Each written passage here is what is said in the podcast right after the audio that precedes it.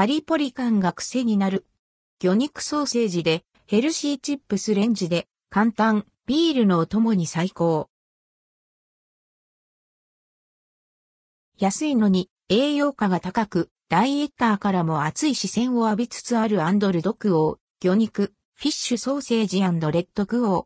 おやつにそのままかぶりついてもいいけれど、一工夫加えて美味しいビールのおつまみにしちゃいませんか？ということで今回は、魚肉ソーセージチップスの簡単レシピをご紹介します。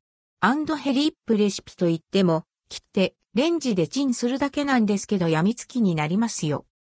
材料用意するものはこちら。マルハニチロのレシピを参考にしています。魚肉ソーセージ1本。以上です。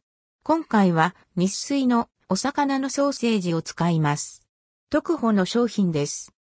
作り方魚肉ソーセージをパックから剥いて取り出し、包丁でできるだけ薄くスライスします。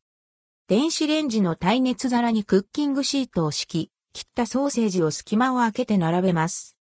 電子レンジで500ワットで2分ほど加熱します。ピンク色だったソーセージが白く乾燥した状態になれば出来上がり。まだピンク色が残っていたら様子を見ながら30秒くらいずつ追加で加熱します。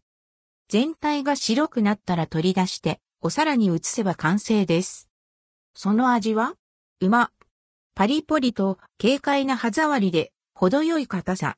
噛むたびにムチムチと香ばしい魚肉ソーセージの旨味が広がります。時々焼きムラがあって、ふわっとした練り物のような食感が残っているのもご愛嬌。マヨネーズをつけて食べても美味しいですよ。油を使わないのでヘルシー。子供のおやつや大人のお酒のおつまみにおすすめです。洗い物も少なく手軽に作れますのでぜひお試しください。9月17日編集物行き。